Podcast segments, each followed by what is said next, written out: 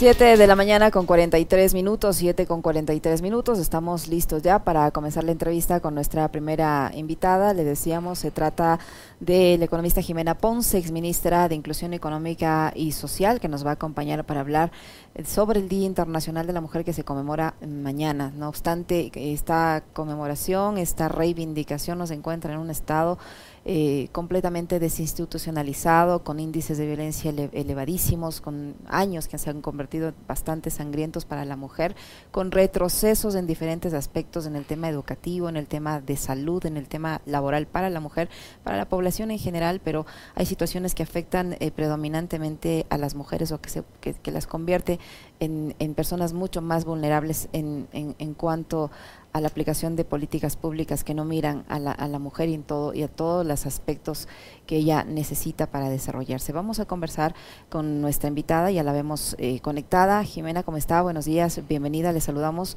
Alexis Moncayo, quien le habla a Licenia Espinel. Decíamos que mañana se recuerda el Día Internacional de la Mujer, pero quisiera desde su perspectiva de género preguntarle cómo nos encuentra este aniversario, este, este día que se debe convertir en un día de reivindicación, no de festejo, sino de reivindicación, de recordar lo que se ha ganado lo que también se ha venido perdiendo, lo que se ha transformado y que lo, que, falta por, conseguir. ¿En qué estado le encuentra al Ecuador el Día Internacional de la Mujer y a la mujer? ¿Cómo vive la mujer en el Ecuador hoy por hoy? Buenos días, bienvenida. Alexis, Tenia, un gusto eh, poder estar contigo. Muchísimas gracias eh, a la audiencia que se conecte y sigue día a día el pulso del país a través de este noticiero y de la información que se puede producir y además de la interacción, que es muy importante también eh, cómo llevan ustedes este espacio. Eh, pues bien, Licenia señalaba un poco la situación que, en la que está el país. Alexis también en los comentarios previos lo hacía. lamentablemente, toda esta serie de atropellos que hay a los derechos humanos y esta serie de situaciones que se han venido presentando afectan en general a la población, pero lamentablemente con mucha mayor preocupación afecta a la población más vulnerable, y en este caso eh, la mitad de la población, las mujeres, tenemos ciertas condiciones que han hecho eh, desde toda la vida, desde toda la historia, que han ido condicionando las posibilidades de superación, las posibilidades de cumplimiento de derechos, digamos, no de aspiraciones eh, un poco más allá, sino de lo básico, de cumplimiento de derechos. Este es un estado lamentable que además se ha venido agravando por la crisis. Em, la crisis que se ve ahora, una crisis económica, vemos una crisis a nivel mundial, eh, tenemos guerra por un lado, tenemos amenazas, lo que ustedes narraban sobre el problema de la migración, camiones que se encuentran con, se abren en camión y se encuentran con muertes, hay gente que estaba queriendo pasar a la frontera o buques que están saliendo de Siria, que llegan en las playas del Mediterráneo y vemos que está también eh, afectado por, eh, por toda esta situación de crisis. Es una situación a nivel mundial. Esto me parece que es importante señalarlo, no para entristecernos más, para, sí para tomar fuerzas de lo que toca hacer, pero creo que da cuentas, da cuenta de un problema que tenemos a nivel mundial que es un problema estructural. Es un problema estructural que existe en el que los seres humanos no van siendo prioridades de los gobiernos, no van siendo prioridades de esos modelos de desarrollo, por tanto, van siendo nada más que mercancías que venden su fuerza de trabajo, mercancías que quieren cruzar de un lado para el otro o sujetos a, tantos eh, eh, mafias, grupos de mafias y a tantos eh, maltratos y condiciones, además de inequidad y justicia a los países en donde lleguen, donde no se reconocen sus derechos, pero que configuran todo un sistema que lamentablemente lo que hace es abusar de los más débiles, de esas poblaciones en vulnerabilidad. Y entre esas estamos las mujeres.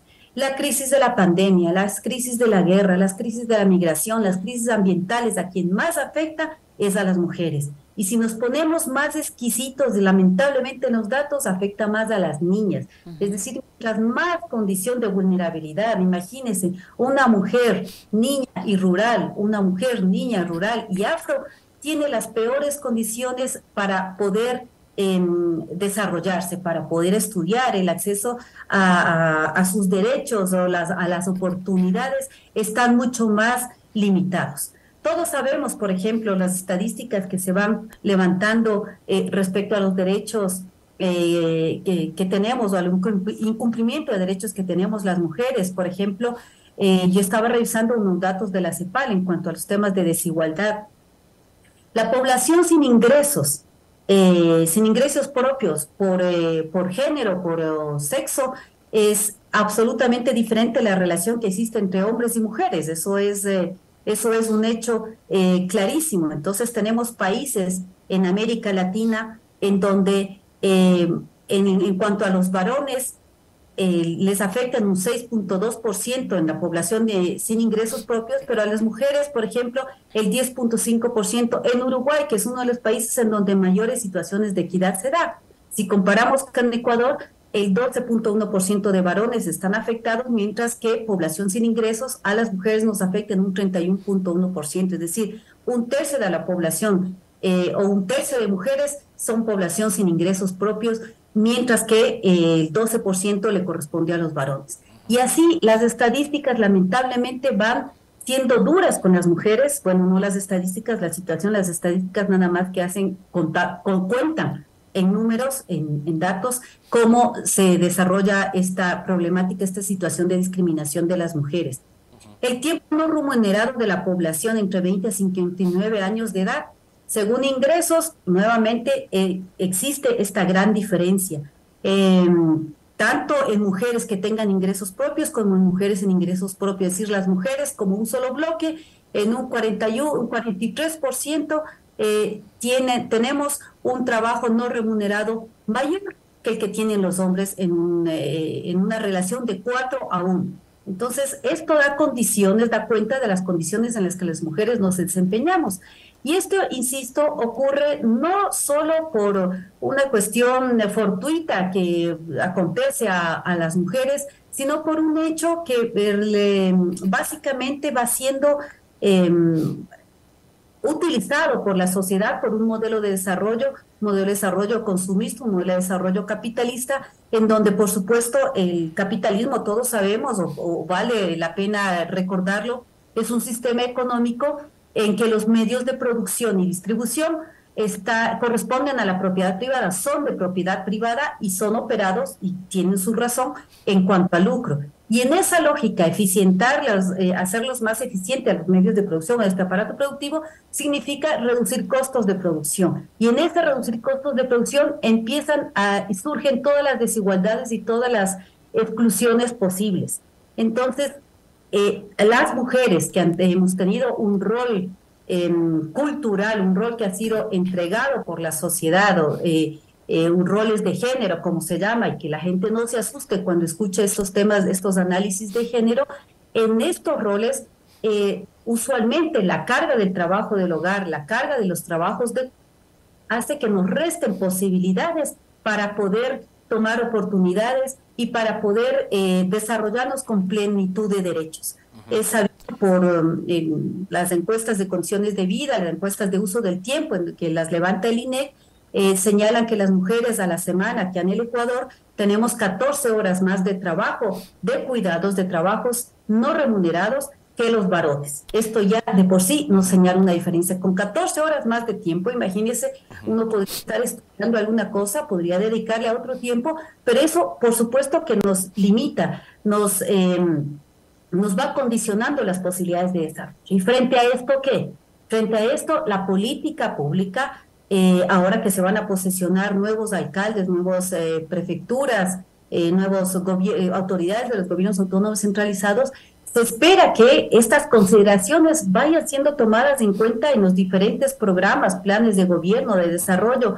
Esta, em, e, e, este enfoque de género en todas las políticas, en todas las políticas. Y esto es importante señalarlo porque muchas veces se piensa que un gobierno autónomo eh, o una gobernación, alguien que gobierna, puede tener una unidad de, género y con eso está resuelto el problema. El tema es que debe tener criterio de género para poder incorporarlo en todas las políticas públicas de tal manera que estas brechas se vayan cerrando no a perpetuidad, no con la velocidad en la que estamos, en la que cuando hablan de la diferencia salarial, en que las mujeres en promedio estamos en un 20% a nivel mundial, ganando menos salario que los varones por el desempeño del mismo, de, la misma función.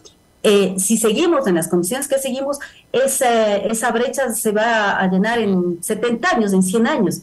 Entonces, no estamos para esperar. de cumplirse eh, a, todos por igual. Ingeniera, qué, qué, gusto saludarle, buenos días. Los enfoques de género en, el, en los temas de gobierno. Eh, ingeniera, qué gusto saludarle, buenos días. A ver, eh, los datos sin duda son súper preocupantes, alarmantes, y yo quiero atarle eh, con el tema que se va a abordar a nivel global este 2023, ¿no? Porque desde las organizaciones internacionales que promueven justamente la conmemoración de, del 8 de marzo, eh, la temática que se ha impuesto para este año será por un mundo digital inclusivo, innovación y tecnología para la igualdad de género o sea, digo, es una pelea maravillosa, es una lucha maravillosa, lindísimo que, que, que, haya cada vez más acceso a la tecnología, a la innovación, las comunicaciones, etcétera, para las mujeres.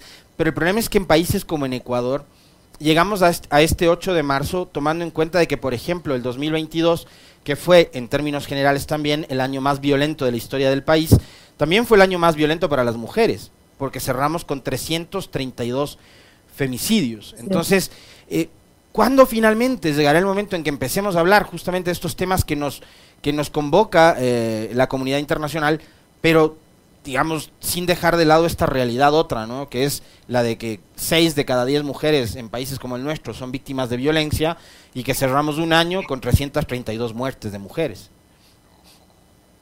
Bueno, como usted lo indica, el tema de la violencia además tiene también su especificidad y su orientación lamentablemente hacia los temas de género. Eh, ha sido necesario en el Código Integral Penal colocar la figura de eh, femicidio para que pueda ser atendido y pueda ser eh, tratado como una situación alarmante y diferente, porque no es lo mismo que un homicidio. Esta misma diferencia nos hace poner los datos como lamentablemente son más de 330 en el año anterior y ahora vamos sumando y vemos casos que además van quedando en impunidad, esa liberación de dos culpables, em, dos implicados en, feminicidios en Azuay me parece que fue, y que ahora quedan eh, con sentencias mucho menores o perdonados de alguna de, sus, eh, de sus sentencias, eh, son elementos preocupantes porque dan cuenta de una sociedad que es em, no acaba de condenar, eh, ni siquiera las víctimas no acaba de, realizar los procesos de identificación, de, condena, y peor, y, ahora resulta que los de cumplir la condena tampoco se los lleva a, se, los lleva al, al, eh, al, al, final que deben tener. Esto da cuenta de lamentablemente una situación cultural que hay que darle la vuelta, y como yo decía, estamos a puertas de una nueva nuevas autoridades que están eh, entrando, serán como 800, eh, en junta, 800 juntas parroquiales por cinco, ya nos está dando eh, 4.000 autoridades al menos que se estarán, eh, se estarán posesionando, mil autoridades que se están posesionando en el país, en gobiernos autónomos centralizados. Esperamos que todas esas personas que han recogido las inquietudes de la ciudadanía y con eso han ganado los votos, pues incorporen una visión de género, una visión de darle la vuelta a esta lamentable situación que se vive en cuanto a, las desigualdades que existen. Como decía desde un inicio, eh, las, los roles que han sido condicionados para las mujeres han ido generando desigualdades, inequidades, y encima le colocamos la situación de violencia, la de ruralidad, la situación eh, de edades que hacen que las mujeres, niñas y con mayores niveles de marginación tengan mayores niveles de, exclusión. El tema digital es importante, por supuesto, porque nos puede permitir eh, la entrega de servicios de manera más segura, de manera más ágil, sin tener que desplazarse y eso indudablemente para las mujeres que están dedicando más tiempo para el cuidado pueden significar ahorros de tiempo eh, mm, importantes. Pero creo que en general hay que pensar en una política de darle la vuelta a esta situación. El enfoque de género no significa únicamente el, los discursos de estos edulcorados que dicen que mientras más mujeres estén al frente, con eso estamos solucionando el problema. Y en los feminismos también se señala este feminismo neoliberal. Yo no siquiera lo calificaría de feminismo, sino eh, eh, con un eh, despectivo que le dicen algunos mujerismo. Es decir, mientras más mujeres estén en las pantallas, mientras más mujeres estén en las, sean CEO, sean directivas de empresas, estamos solucionando el problema se necesita que la política pública se transforme, se dé la vuelta y reconozca que todos los seres humanos debemos tener eh, igualdad en el acceso a los derechos. Y estos elementos pasan por situaciones estructurales del Estado, pasan por reconocer un sistema de cuidados diferente, pasa por reconocer sistemas económicos diferentes que permitan ampliar las posibilidades, las oportunidades de todos los sectores de, vulnerables de las mujeres, en este caso, hacia la, eh, la, tenencia, la propiedad de los activos, la posibilidad de, de, generar también ingresos, pasa por la posibilidad de que las mujeres no solo entren a estudiar, sino que tengan la posibilidad de seguir en su carrera y en, en aspectos laborales. Y para esto el tema del sistema de cuidados, las leyes que protegen la maternidad. Ya vemos que en la última ley de economía naranja, no, Violeta, perdón, eh, se ha dado una, eh, un error, dicen, eh, lamentablemente la Asamblea va cometiendo alguna serie de errores que afectan derechos. Eso ya no es error, eso ya es un atentado a los derechos. Pero esa afectación, ingeniera, esa afectación de derechos viene eh, viene desde las principales autoridades del país. Y le digo esto porque se hablaba eh, cuando empezó, eh, em, empezaron a hacerse más, más frecuentes estos casos de femicidio en contra de las mujeres, las cifras escandalosas que tuvimos el año pasado. El presidente de la República, ante las críticas por la falta de presupuesto para las casas de acogida, por la falta de gestión de una Secretaría de Derechos Humanos hacia la mujer, ¿qué es lo que hizo? Fusionó la Secretaría de Derechos Humanos y creó el Ministerio de la Mujer, pero le, restringió el presupuesto, le disminuyó el presupuesto. O sea, esta inobservancia de los derechos, esta, este no tomar en serio un, un, problema tan grave como es las diferentes crisis que atraviesan o que atravesamos las mujeres, vienen desde las máximas autoridades del Estado. Y usted mencionaba que ahora es una oportunidad para las nuevas autoridades seccionales en sus diferentes niveles de implementar políticas con enfoque de género. ¿Cómo deberían ser esas políticas? ¿Dirigidas en qué aspectos? Bueno, creo que un elemento importante es el tema del sistema de cuidados. Esto se ha venido discutiendo, se lo ha venido colocando en, la, en el debate público. Afortunadamente, en los últimos en los últimos años, en la Asamblea, en el 2017, presenté un proyecto de ley para em, equiparar el trabajo que se hace remunerado con el trabajo no remunerado, con el trabajo de cuidado pero no solo equipararlo, no solo dar los permisos a las mujeres, sino que sean también los varones quienes puedan acogerse a un sistema de licencias y de permisos eh, para poder atender a los hijos cuando van a la escuela, a la familia cuando se enferma. Eh, y esto debería ser un, tema que se lo ponga sobre la discusión y que se lo empiece a tratar con absoluta seriedad.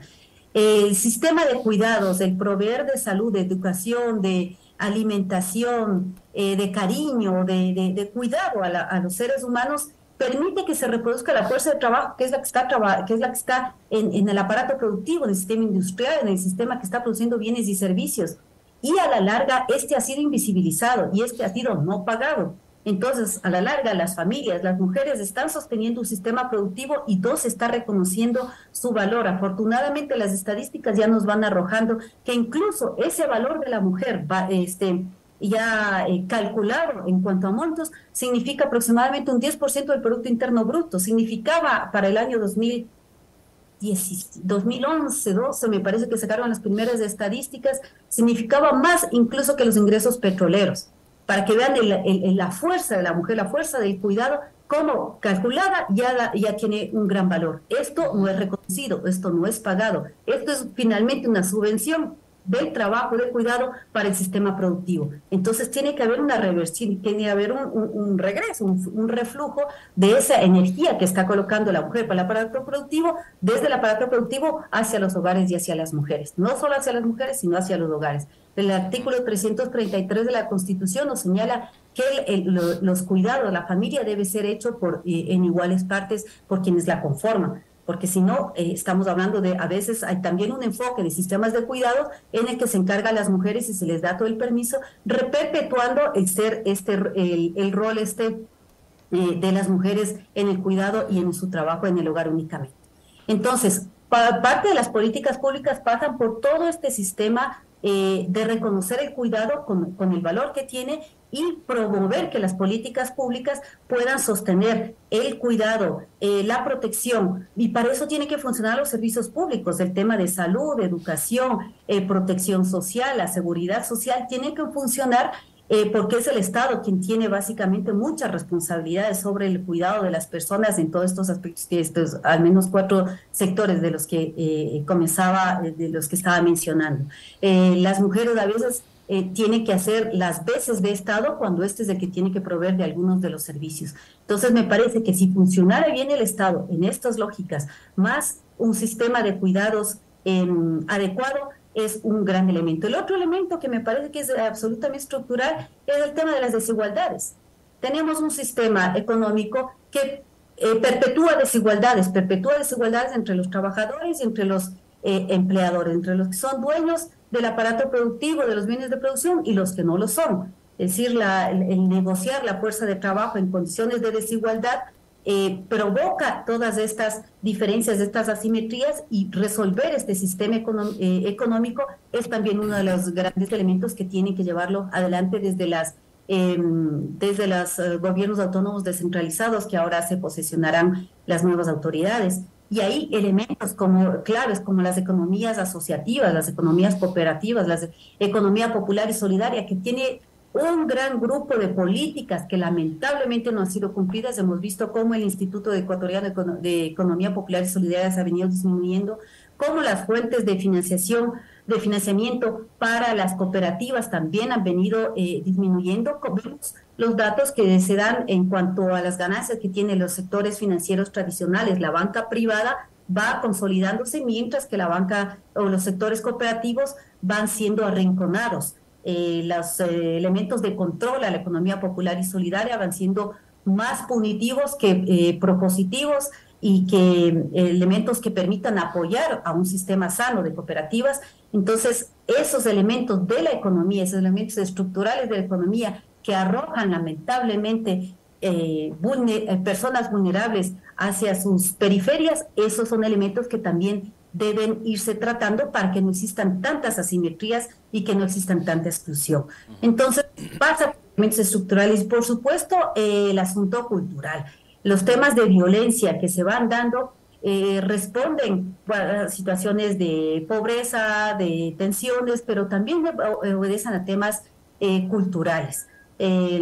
Lamentablemente vemos los titulares, titulares cada vez menitos de algunos medios de comunicación en los que siguen llamando crimen pasional a lo que es un eh, eh, a lo que son femicidios. Y estos son elementos que aquí los em, eliminando que hay que irlos cambiando que hay que irlos corrigiendo porque esto va incidiendo en la cultura de hacer medios permisivos cuando se, se romantiza o se aligeran los femicidios diciendo que son crímenes pasionales, crímenes por amor. Estos eh, elementos de violencia eh, que tienen que pasar también por el sistema de justicia, un sistema de justicia probo y ágil, tienen que pasar también eh, por los sistemas educativos que tienen que recoger los elementos que protejan los derechos de todos y de todas y de las mujeres cuando estamos en situación de vulnerabilidad y cuando se presentan casos de violencia. El caso de la doctora María Belén Bernal destapa un montón de elementos eh, lamentables y tristes para la sociedad que en una institución que se supone que es la que ayuda a preservar mediante la fuerza pública los derechos de la ciudadanía, es justamente a su interior, con sus autoridades y con toda la eh, eh, lo, que existe alrededor, y la que precisamente es el marco para un femicidio.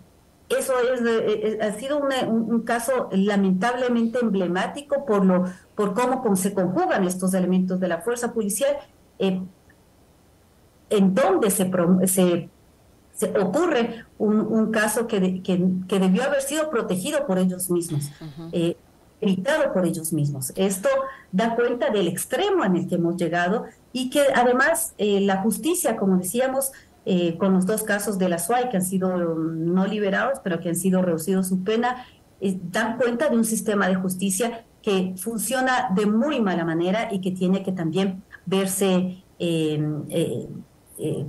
corregido. Creo que los gobiernos autónomos descentralizados, si bien no es competencia fundamental la de los temas de justicia, sí es la del cuidado de su gente, sí es la de la eh, movilización. Estamos trabajando con algunas compañeras los temas de gobierno abierto, por ejemplo, en donde la exposición de qué hacen los municipios, en dónde están eh, invirtiendo recursos, la necesaria coordinación eh, del, territorio hacia la consecución de los derechos de los ciudadanos que viven en su ciudad, en su parroquia, en su provincia, son elementos que deben eh, convertirse en exigencias para que las competencias del gobierno central puedan ejecutarse de mejor manera en el territorio. La coordinación de funciones para que los, em, los procesos de justicia puedan ocurrir de la mejor manera. Eh, los procesos eh, relacionados con la fiscalía, las búsquedas, la protección a la ciudadanía que tiene que hacer la policía, que puedan ser mejor coordinados en territorio, son elementos de responsabilidad que sí se le pueden asumir desde los gobiernos autónomos descentralizados,